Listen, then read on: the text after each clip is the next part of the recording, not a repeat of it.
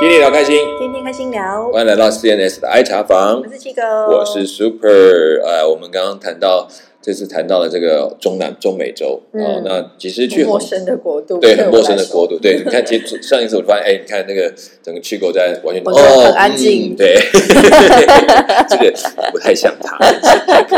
插不上话。对对，可惜，可见我们现在讲的东西，我们可以呃让他去发挥想象，因为他在计划下一次就可以去到这个地方。哦对我是还蛮想去的啊对的，其实洪都拉斯严格来讲，我觉得它算是一个美丽的地方。啊，真的。对，但是可是因为我觉得整个中美洲大概都有几个问题在很严重的侵袭他们，就是经济的垮台，他们很多毒品的问题，嗯，那很多这个在经济上黑帮。对，所以包括那他们在这几年当中，我们大家最常听到就是他们在逃难，就是有点像经济难民，嗯，他们家里面。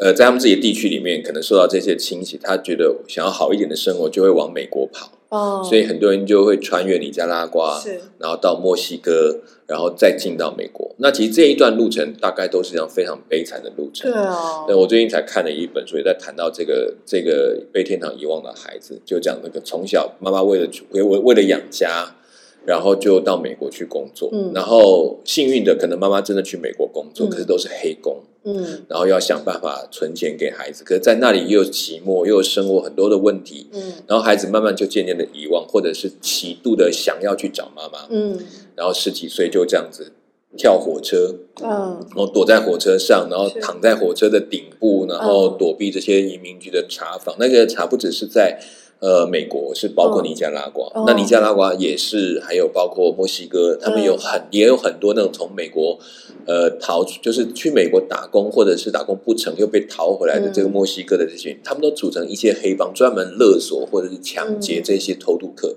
哦，那所以他们的生活其实很悲惨，就十中十个能够去到三四个就已经不得了的事，而且去到都是遍体鳞伤，啊然后什么都没有，所以这个都是一个让我们听起来都很难过的。那那更何况我们要谈到这一次，就是我觉得我们谈到这个风灾的去探访，我大家也看到，其实已经。会造成这样的一次跑亡的，有很多留下的一些因素，到今天大概都很难被解决，除非整个国家的风气改变啊，嗯，不然真的是很困难。比如说哪些？我觉得像有些当然在呃像洪都拉斯他们这些国家里面的政权里面，多少也是很多国家在较劲的地方，所以他们都会扶持一些嗯跟自己有关的或比较支持我们的角度的政权。国家事实，哎，这个呃当然刚有直接的利害关系。那这种模式里面就包括很多金钱的这种分赃，嗯或者那就会慢慢培养出一个国家的当权的，他们其实当权的目的就是为了有点像傀儡政权。傀儡政权，然后他就会讲我更谋更多的福利，或者他就背后一定有一群他需要照顾，嗯。他要这样的模式，所以这都是我们觉得比较可惜的地方。所以我们去那边在当地的工作，我觉得有很多在底层的工作里面真的很辛苦，是。但他们也不能不继续努力，总希望再帮一些贫困的百姓有一点机会生存，不是都要走这条道路，因为走掉真的是不得已到极点，嗯。而且很痛苦的，然后不知道希望在哪里。对，啊，所以我们那次去刚好有碰到这个风灾，嗯。那当地我也看得到，其实当地政府能够做的很有限，所以其实很多的地区大概都看得到，所以 NPO 这种非营利机构在里面工作啊，红十字会啊，嗯。呃，我们的这个展望会啊，然后其他的很多在当时的一些美国的一些机构，甚至日本的、嗯。呃慈善机构都在那边都有一些工作，嗯，所以我们就去了在这地方做。那我就说我们今天已经看到。连首都都长这个样子，都这个情况，他们都自救不及了。那首都都不首都。对，那我就要去别的地方，我就觉得那 那应该更辛苦对，有心理准备。那所以其实他带的那个讲说，我心里想，那就是可能沿路没东西可以吃，我们可以吃这个，然后过这个时间。那我想也没有想太远，他说的两天，我想大概夸张，他们这些都讲的有点夸大，大概不可能两天，怎么可能？当然，其实还是夸大了一点。那实际上我们整个的行程应该这样讲，其实是总共是两天，嗯。但第一天十七个钟头，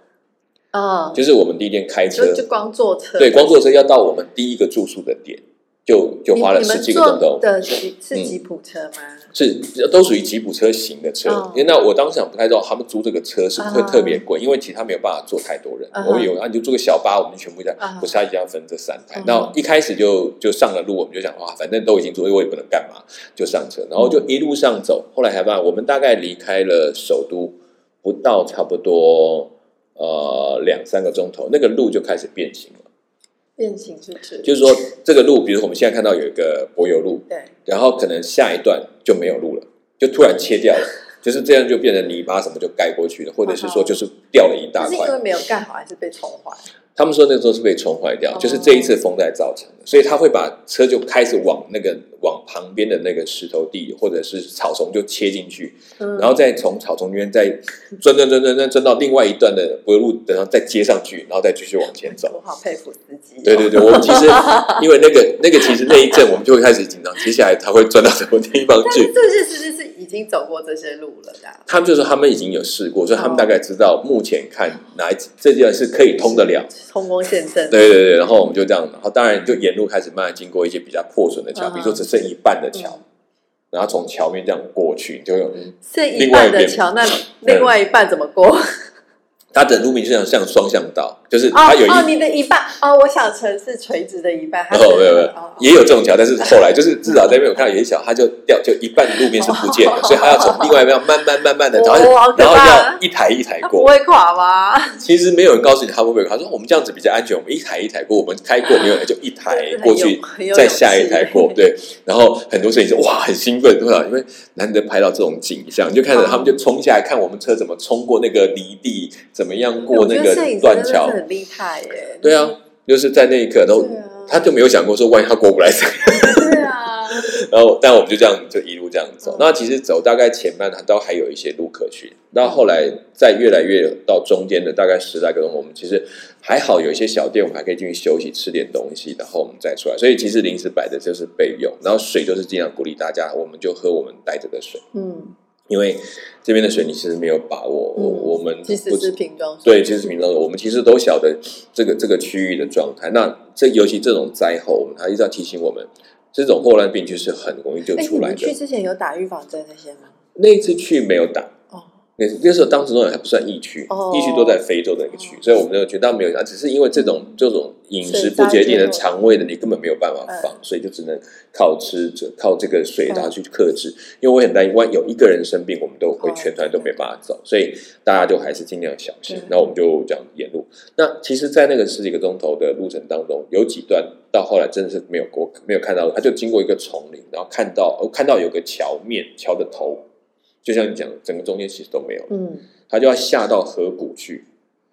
嗯，然后就有人去看一下前面，就是会就车就停在那边，有人开始往前走你。是说原本那里应该要有桥，但是因为已经没有桥，对完全没有桥直接走河谷。对，而且是他要从绕一个边才能到下到河谷，因为不然他这个桥下去那个太深，他就要从绕到另外一头有一个比较浅的滩，嗯再切过来，切过来之后他再去找一个，就是他会停下车来，然后有一台车就会先慢慢去测，叫人先下车，他先去往前推一下，然后看一那一段是不是可行，然后才叫人上车，再开始一块一块走。那万一那一段不可行，推他就会在，他就上上来，就我们再上车，他再沿着河谷哦就找另外一个位置。对对对对，就是。他说看起来水 OK，然后他但是哦还是要所以是有设一点水的，一定要过那个，其哦实是过一条河。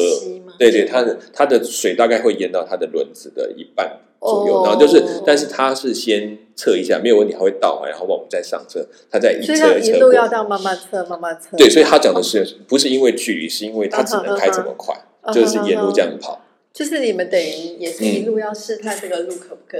可不可以走的，对，就是他看到，比如这个路有一点坍塌，他就嗯把车放慢，然后大家就会一台一台一，下看怎么。其实就是用第一台去测啦，第一台没事，第二台就应该没事。我一开始没有想到那么多，想说嗯哦，难怪他要分三台车，对不把鸡蛋全部放同一个篮子对，里。可是我在第一台车，所以 那个感觉就是啊，不要吧。你们第一台车有多少人？第一台车我们大概就坐五个人，嗯嗯，然后就一个记者，然后我，然后另外一个童工，还有还有这个，然后其实我们把童工也分开做，因为怕万一有一车，一说哎，就是任何的记者对对都要分分，就是大家不要这样，分 然后三个篮子所以记者也都分三台车，然后他们工作人员也分三台车，我就想，哦对，这个这是一种很棒的避险，但是我们一定要冒这种险吗？这种心态就会觉得，嗯，好了，反正总是这样子。但是在前面你就看得到那个那个，当他在下一些山谷或者是河谷的时候，那个车就这样好像这样停起来，然后往下这样子下去哇好，刺激哦！我就看你会觉得哦，云霄飞车，你这个多多少那个喜欢去涉溪那种，对，就是有一些，如果他们那种喜欢那种呃那种跑那种山路的啊那种越野的越越野车队他们就很喜欢这种。对，但是我们实在是不得已，因为因为至少他们走那个可能是有探勘过，我们这种是我们来探看 的，这他们是不同。当平常练习，对对对对，那他们可能直接上路，而且都知道情况，那、我们是不知道情况，还得去试，就是你得一边开一边试。嗯然后我觉得佩服他们，真的也觉得他们觉得很情况总是有第一台车试出来的啊，对对对，他们他们我觉得他们有一种那种对那些司机来讲，他们就很像那种越车队先，锋的，他就觉得哇很好玩，然后我来试试看，然后就觉得冒险精神，对对对，可是我们坐在那就跟着这样，嗯，心就跟着提心吊胆，然后跟他同心，对对对，同 同害怕的心。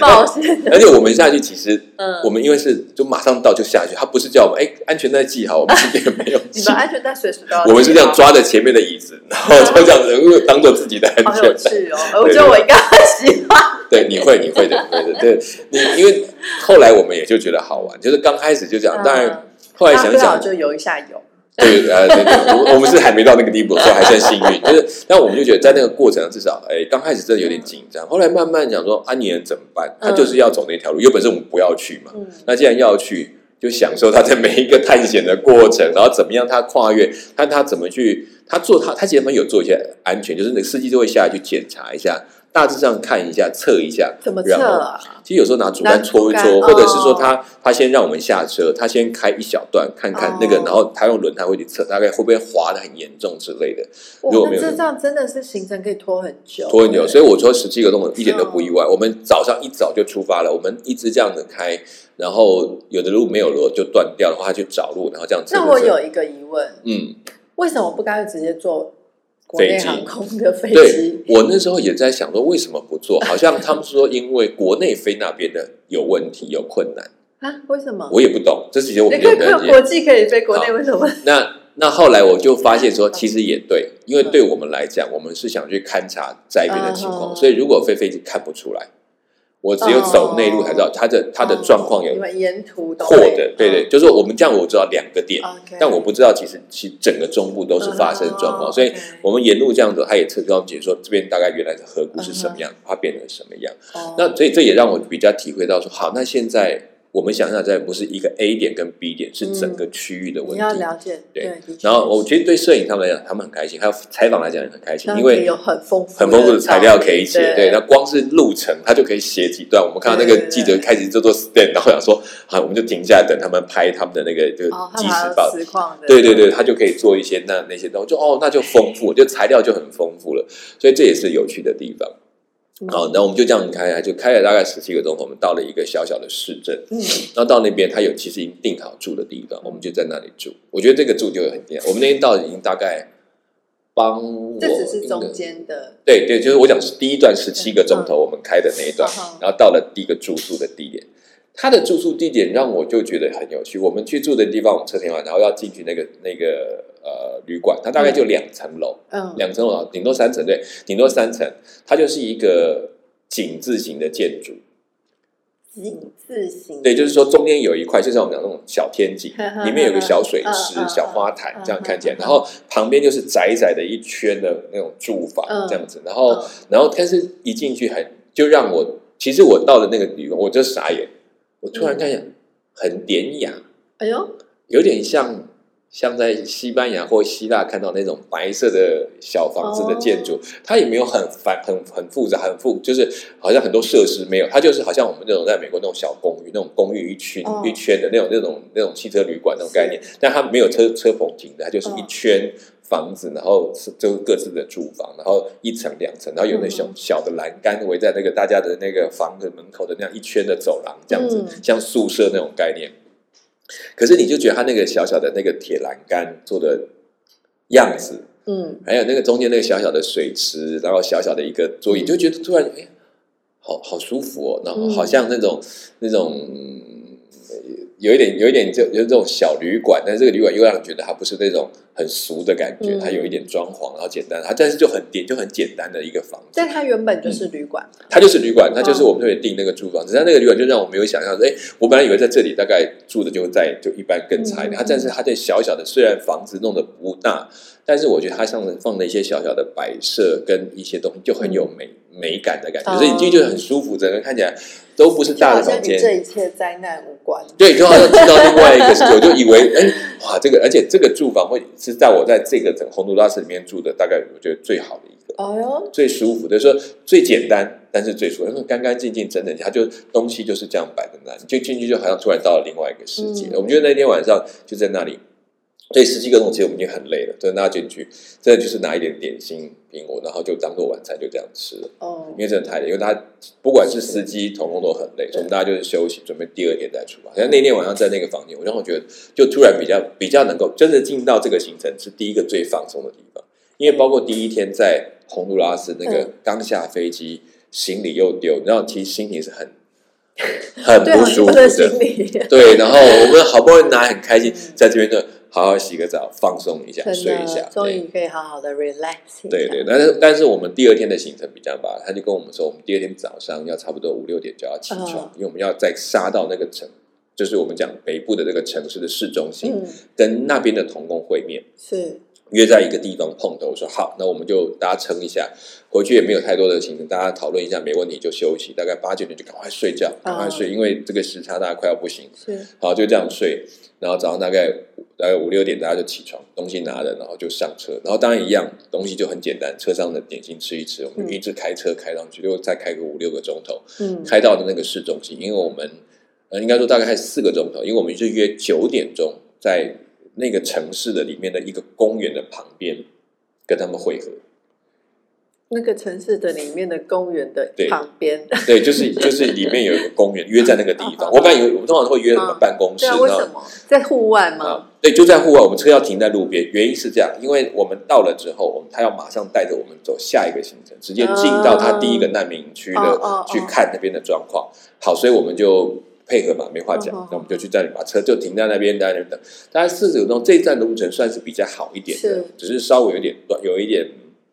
这个颠颠颠颠簸，这些嗯都、嗯其他的问题都还好，我们就慢慢的坐他的车，然后我们就到就开到那边去。那开到那边去到九点不到，我们大概八点四五十就到了。我说哦，那还好，我们有准时，我们就到了那个公园就坐就在里面，车停在旁边等着。然后那些童工啊、司机就下来就聊天啊、等啊，反正对方还没有来嘛。嗯，然后等了一会儿，想哎九点多了，哎还没来，我就问他说哎哦情况怎么样？是南美洲的九点吗？这就是我自己愚蠢的地方。我就说，哎，不是九点，他说哦，对啊，对啊，对啊，那时候他们要来了吗？哦，应该快要到了，快要到了。然后，然后就继续聊天，然后就我们就在里面讲，好，还早，就就窝着等一下，反正坐在车子里面也没关系。嗯，补个眠对，也补个眠也 OK。然后九点半了，情况怎么样？哦，快来了，快来了，反正九点吧，我们约九点嘛。我就对啊，是九点，九点半呢、哦，好吧，再等一会儿，一直等到他说十点左右。嗯我其实已经快要不行了，我一直很想生气，说你们到底是约几点这样子？嗯他说就约九点呐、哦，没问题啊，才九点嘛。他说快十点了吧？结果后来终于他们的车就出来出现在我们，很开心就看到哇，机长哦 到了，很开心。然后车子停在路边，他就跑过来跟所有司机就会合，在讨论下面的行程。然后就说我说你们不是约九点？说对啊对啊对啊，你看九点啊，你看我们十点就到了。十点就到了。啊，很疑惑。反正当然后来，我觉得这个东西都是文化的问题。对，这个嗯。让我想起我之前聊法国的时候，嗯。没有讲到的这个特色，就是、嗯。像我不是说我们在、呃巴黎或者是在语学校，我们会认识各国不同的人嘛，对对对，然后其实法国人基本上他们也是会有一个。不能说是迟到的习惯，对他们来讲就是正常。这个我们我们可能会觉得说，我约九点就是九点，对。但他们基本上是我约九点，我只要在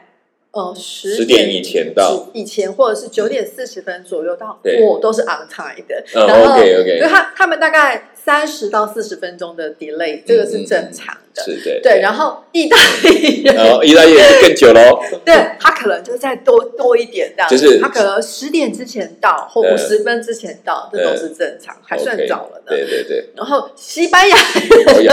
时间开始慢慢拉长，哦，你一定我十点到很正常，或者是我十点出头到，我这样都还是正常的。呀呀没错。所以我们那时候常常很有趣的情形就是，我们跟朋友约的时候，我们就说是法国时间十点吗？还是法国时间？还是西班牙台湾时间？还是意大利时间？真的要问清楚，差很多 哎。对，因为我说我语言学校那时候不是有蛮多南美洲的同学，嗯中南美洲的同学，那他们也会有这种习性，对然后我们就会说是。中南美洲的时间吗？然后，然后比如说我跟我室友约会干嘛？我们说是法国时间吗？嗯对对对因为我自己可能还是会习惯台湾时的的那种时间嘛。对，没错。然后我们台湾人的时间迟到可能在十分钟、十五分钟以内，我们就对对对好啦，勉强接受。而且你这样但就是还是会发现知道你是迟到对迟到，这样对还是会迟到的对可是那边完全不一样。对，然后。像我不是我后来在巴黎，我有一些意大利朋友或什么，就会说你是跟我约意大利时间吗？然后因为比如说邀邀他来家里吃饭或干嘛或者是他邀你去家里吃饭。嗯说真的，你如果 on time 到，其实反而是不礼貌的。对，你要稍微晚晚一点点，对对对，基本上。像法国人啊、欧洲人，基本上他很多，我不知道其他德国、荷兰人是不是这样，嗯但是至少就是这些比较浪漫的意大利人，时间是一个 rough 的东西，对他如果跟你约八点，你如嗯果八点钟到，或更是甚至于提早到，其实都是不礼貌的。然后反而你应该就是比如说个八点二十左右、三十、嗯这个都 OK 对，我。觉得不要刚好那个准点到，准点或提早都不 OK。对，所以其实我在那边刚开始，我真的开始，如果毕竟对国外的概念不熟，但是你们是算处理公式，这个对，所以我 我其实没有预警，就是我心里没有预预预先联系。可是我后来到那，我才发现他们真的他就是十点左右到了，然后他们就很开心的这样打，哇，好棒啊，对。一首歌，嘿，然后我就会大概就去理解，其实对他们来讲，真的那个小，就他们大概时间都是 around 在那个大约在那个时间就够了，所以是我们他觉得我们太紧张了，不用担心，我们时间是够的。可是我说是你们告诉我，我们还要紧接着去一个行程，不是吗？所以 easy, brother。对，就是我们实在太紧张了，不要，就是我们约在这边就是这种方便这种概念，嗯好好好，就好吧，那就赶快大家上车，然后他们把行程确定就开始跟着跑啊。我反而很意外的是，它在北部这个城市，我们在经过的时候，反而没有像德国西加巴这边这么的严重。就是哦他们就说这个地方可能一方面它比较高，还有它比较是新的城市，所以有的建筑可能都比较、比较好一点，对，好，对，所以它反而没事。可是它就是在那个顶端，当我们开始一离开它的城市，一样到了那个往外的公路去的时候，就发现整个就变化了，就完全不同了。就是那个整个我们没有看到的水，可是他们就告诉我们，这之前这两边全部都是水，都淹的，就是公路两边全部淹满水。那公路两边比较低，那些其实都有很多的平民住在那边。哦，然后他们也就被冲垮了，甚至农作就没有，那怎么办？嗯我们这里看到，我知道在在首都，我有看到在安全岛有一些房有一些搭一些棚子，那叫做零星的，嗯。可是在这里是一整片的，哦，就是整个的中间的那个岛，它不管有没有岛，他们全部住到马路中间，然后就把它拉成一片的那个这个，就是用帆布这样搭起来，一件一件比较高。高。它其实他们在筑马路的时候都是这样，他会把马路的地基垫高，哦，它不是往下挖，他是把它垫高，然后在那个高的上面打实了之后再铺柏油，或者没有柏油就是一般土堤这样上去一样，所以它的道路都比那些嗯。住房的地方高。可是这种东西就是那变成一灾变来，水就往两边流嗯，就会流到两边去，那里面就淹起来，所以他们就躲到那个马路上，所以马路它的中间就变得很多的这种临时搭建的棚嗯。屋，他们就住在那个里面。我们就这样看，哇，一排，然后我觉得好玩是这些棚屋有的还开始在做生意了。嗯哼，就这样，这些真是太厉害了，就是踩一下马上找一个机会活下来，就是他们开始对营，生，真的是，这这也是蛮佩服的。那当然，我们就继续沿路这样走，一在大概又开个两三个钟头，我们就往往室外的地方去走。一方面路不好，一方面就是还是有一点距离。嗯。我们到第第一个点是要去一个地方，是去他们的一个体育场，是，他们建了一个体育场。那个体育场里面呢，这时候就变得完全在收容这些对，因为我刚刚听你讲说嗯安全岛，我想说一般不都是像学校或是体育场或是对有那边不见得能够收容全部，他们有的就救济，就是他的家可能就在这边，哦。所以他们等水退，他们要回去整理那些东西，所以他们就没有进到那边，他们就住在这里。所以我们进到那边是完全家都没有的那些人，嗯。他们就被收容到这个里面，而且有一些生病的，嗯。就是或者受伤的，嗯。所以它里面会有几个单位来帮忙减伤啦，或者分让每一个家住一个区域啊，就是有个他们自己的的一个一个范围，然后他们可以把家当可以留在那个地方，就在那个地方，嗯。然后他们按着这边去帮他们准备很多粮食去分配，所以我们就第一个就先进到嗯。这个难民的区域，就是一个体育场的里面。对，那其实里外都是人，嗯。就是里面的场地当然很多，它外面的外围嗯。也很多人，就在它的哦周边的那个廊下什么那些都还有一堆人在那个地方，他们就会分配嗯。区域啊，然后按着这样就做，一进去大概他们就会做几件事情，就是先把这一家人做一个登记，是然后分配看看他们家人到底多少人，嗯拿一些基本的衣物，对然后到一个可以的地方，就整个区域住下来这样子。这就是我们看到的一般的难民的心态。那我就觉得在这个里面就看到，其实那个人数比我想象的多，因为嗯我我可能没没有办法理解他们到底生活的那种状。可是进去看发现说，其实他们这一类型生活的穷困人很多，啊可能帮人家就是打工的，比如说帮农庄。你说我们刚刚看到那个中间有棚屋的那些，有的还不错，是因为家倒了，他们就在就近先暂时的，嗯然后再回去清去清理。可是那些是没有这些，他们可能就是我们讲这一般百姓里面的更更低层的一个平民跟劳工可。能他也是租房子或什么，他们甚至没有什么住啊，就是就是大棚哦屋这样子在住在那边的地方，所以其实那些人才是我们在真的在接待，嗯就是他们都在帮人家打工，自己没有自己房，甚至是一个棚屋，冲完就没了。嗯所以他得重新再来过，所以他们就会在那个地方，然后把他们就把他们安置下来。那这里面的就会看到很多，甚至只有小孩的，或那种小孩真的不见了，你知道那种嗯情绪都在那个里面。嗯这整个的，他就让我在，比如说我在北部大城，我看到那些小贩啊，或者生活的表情，脸部就完全不一样，就整个脸就是沉的。你没有办法说话，谈到这些过去，他就觉得很难想象，然后才聊到说，哎，那你们这样风灾啊，然后怎么？他说其实有的是第一批受的，有的是第二批，有的是最近才刚刚受完，因为他们乔治风灾来的时候，呃，在这个地区里面清洗前前后后一个月，嗯嗯嗯，那一个月有的是一开始就对就开始被清，他们就就搬到这边，有些慢慢陆陆续续，那个那个就是这边吹完了嗯。没有水了，他就出去装水，嗯然后再回来再吹，你就觉得啊，怎么会是这样？哦，那当然，后来也问说，其实它就刚好跟尼加拉瓜接壤的区域这一块嗯一直在这样子跑跑嗯跑，所以我们后后面还会再去到另外就是尼加拉瓜这个地区。嗯那至少在这个地区，我看到他们被安置下来。那慢慢他们其实做了几个有趣的地方，是在这个地点上，他们做了除了把他每一家有安置以外，开始安排工作。嗯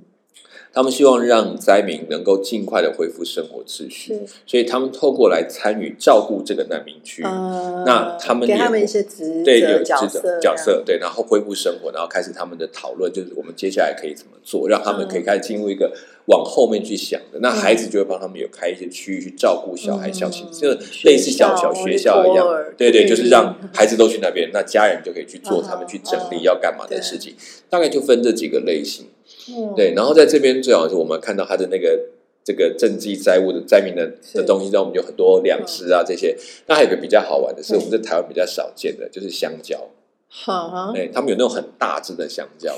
就是他们的主食之一。嗯，所以我还知道，多大？诶，大概是我们现在一般看到那个大的香，就是我们大的香蕉的嗯大概两三倍以上。因为它的粗大概就跟我的手臂这么粗，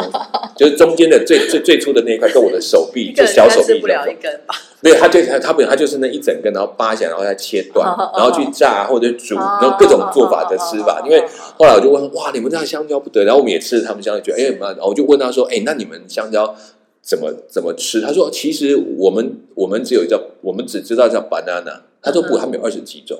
不同类型的 的香蕉，说是吃的就用途不同，嗯。有用炸的，嗯，有用炒的是，有干吃的，对所以其实这是不一样的。所以他们虽然看起来我们看的都看起来这都香蕉，可对他们就是不一样的东西，所以他们有不同的，有的是拿来当饭吃的，嗯这样子哦，我就看到这个这个就很精彩，嗯对我，因为而且还后来他跟我吃到那个口感还真的有不一样。嗯，比如我们吃的口感就香香的啦，甜甜的啦，它有另外有时候没有什么甜味的，对，吃起来像吃口香糖那样，会有一点嗯 Q 弹，但它还是软软的，只是它软会有一点好像粘性跟弹性这样吃。所以我就哦，原来它真的真的不同。嗯，所以就是光是这个香蕉就就在那里有一个见识，原来他在他们当地这可能就是主流，比如台湾说送米呀、对，然后我送我们的他们那就是要因为它香蕉。算他们的主食。对，，一方面好好获得，其实你再从国外去再去当然再去找这些东西不适合，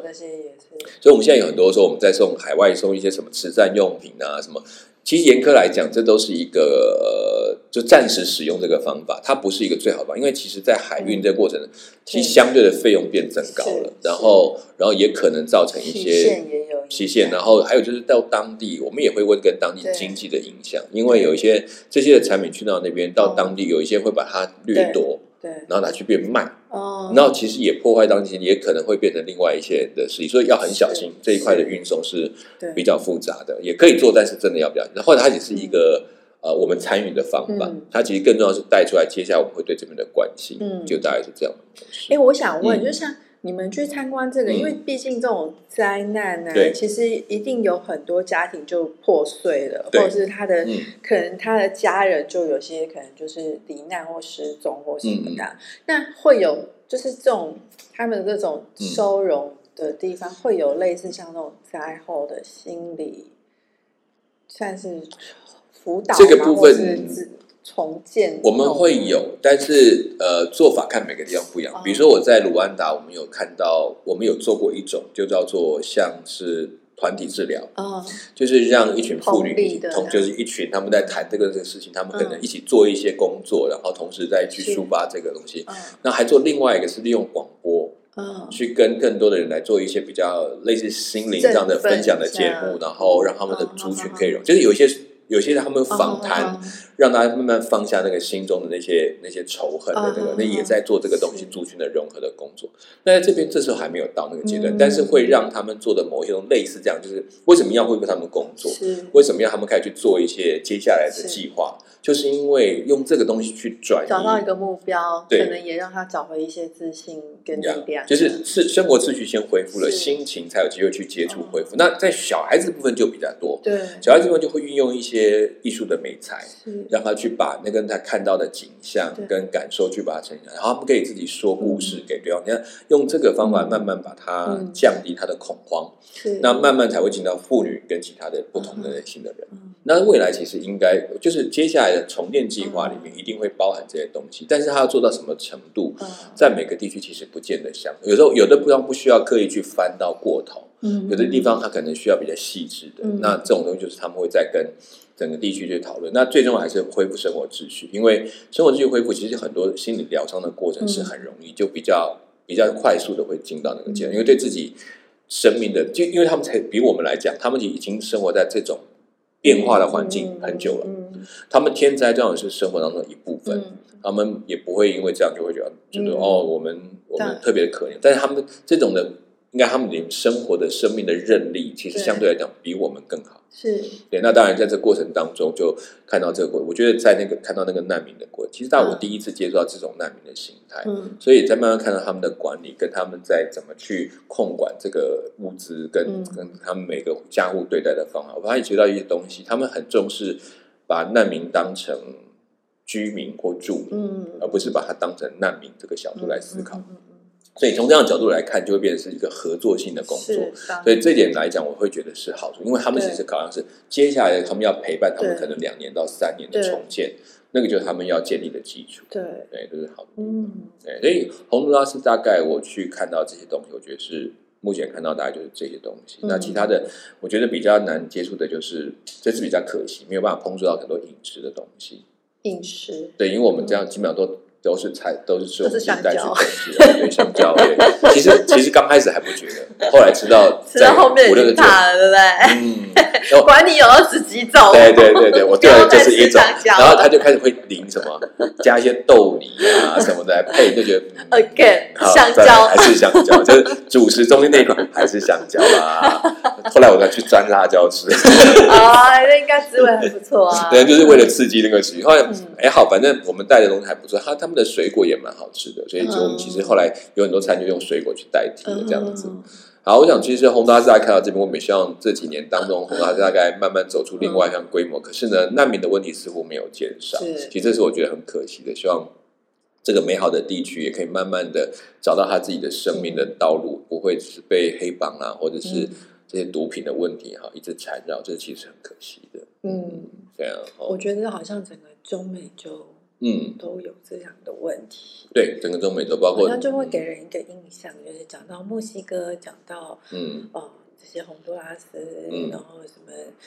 呃巴西什么，对感觉就是等于对这一整串都是这样，对，你会觉得好 可怜这样子。对啊，所以这是他们生活当中天天在接触的东西，我们也真的看到有一些地区可以去改善的，但是。难时不时就会有一些因为贫困变成的所谓的黑黑希望这个就是我们的刻板印象。对对，还是有机会可以去看看的。就是，但是去那边确实要比其他地方要稍微留意一点点。好，好，我们的今天时间艾茶坊就先聊到这里，也谢谢大家收听。我们下一周去哪里呢？还在中美洲，我还在讲另外一个地方给大家听啊。OK，然后有瀑布哦。瀑布应该不在那里，你只是用他的名字。对，我想说，我印象没有瀑布哦。好了，OK，不管怎么样，我们下一次再继续聊这个话题。好，我是 Super，我是七狗，我们下一次空中再见，拜拜，拜拜。